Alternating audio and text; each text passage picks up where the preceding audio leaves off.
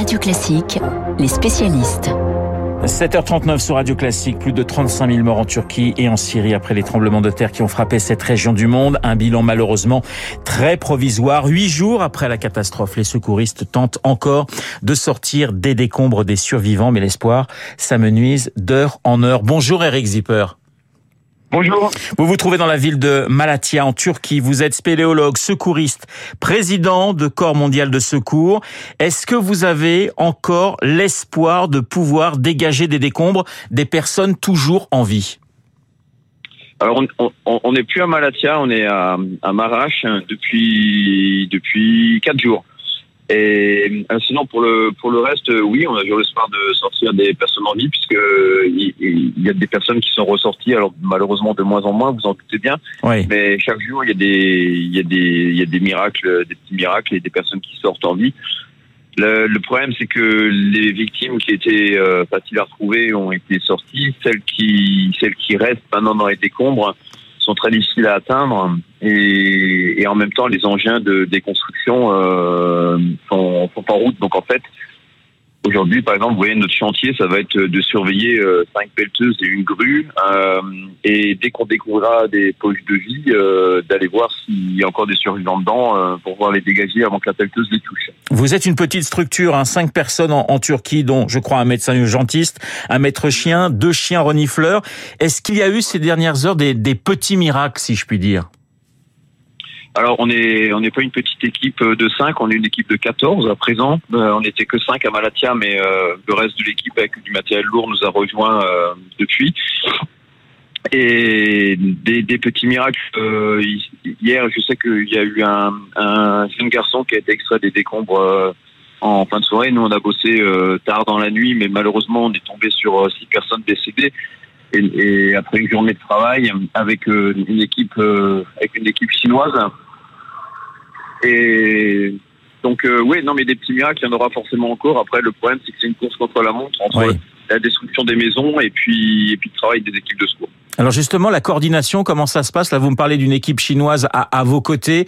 Euh, comment comment vous travaillez avec les autres équipes?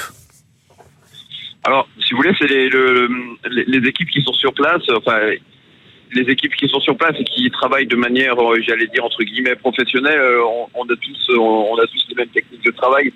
Donc c'est assez facile. Là pour les Chinois, ce qui était compliqué, c'est que eux connaissaient pas le terrain. Euh, on parle pas du tout la même langue, donc on est forcé de passer par des interprètes.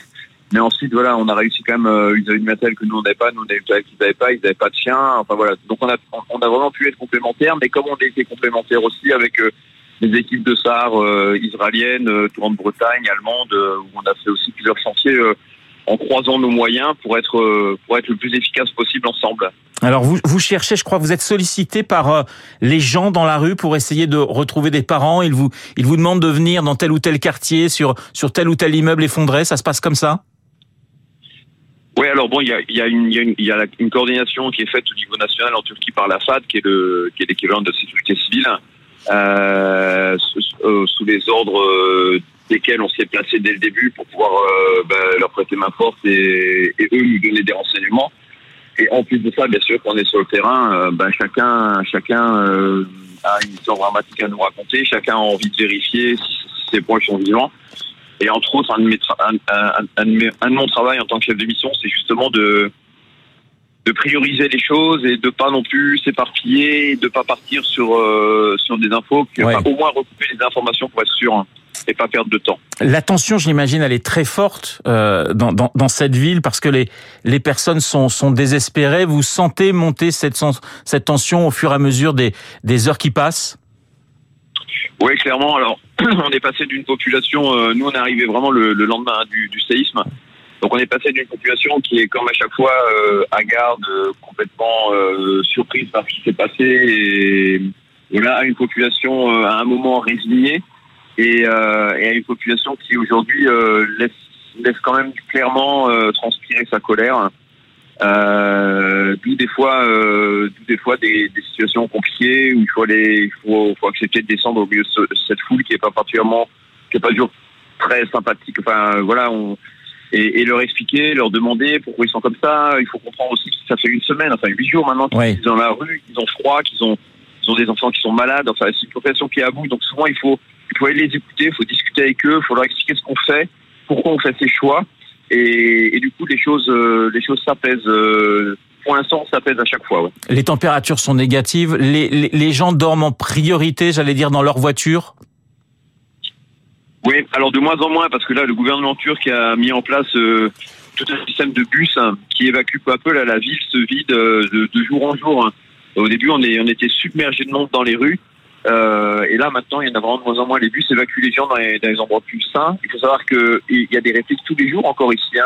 On, a, on a encore eu une réplique à 4,8 euh, hier après-midi euh, sur des immeubles qui sont très éprouvés pour ceux qui sont encore debout et qui menacent vraiment de tomber. Donc effectivement, il faut partir tout le monde et ceux qui sont pas encore partis bah, dorment dans leur voiture ou dorment sous des abris de fortune euh, avec des températures, comme vous dites, la nuit, là, euh, cette nuit, il faisait un peu moins froid, mais la nuit dernière, il faisait moins 6 degrés. Oui. Donc euh, voilà, au bout de 8 jours à moins 6 degrés, vous comprenez bien que les gens commencent à être... Euh, commencent à, euh, enfin, se poser des questions et puis à être un peu plus à, à fleur de peau. Merci beaucoup Eric Zipper d'avoir pris un peu de votre temps ce matin pour répondre à mes questions. Eric Zipper en direct donc de la Turquie, président de Corps mondial de secours. Vous restez combien de temps encore? En quelques secondes? Vous restez plusieurs jours encore? On est encore là pendant deux jours. D'accord. Merci beaucoup en tout cas.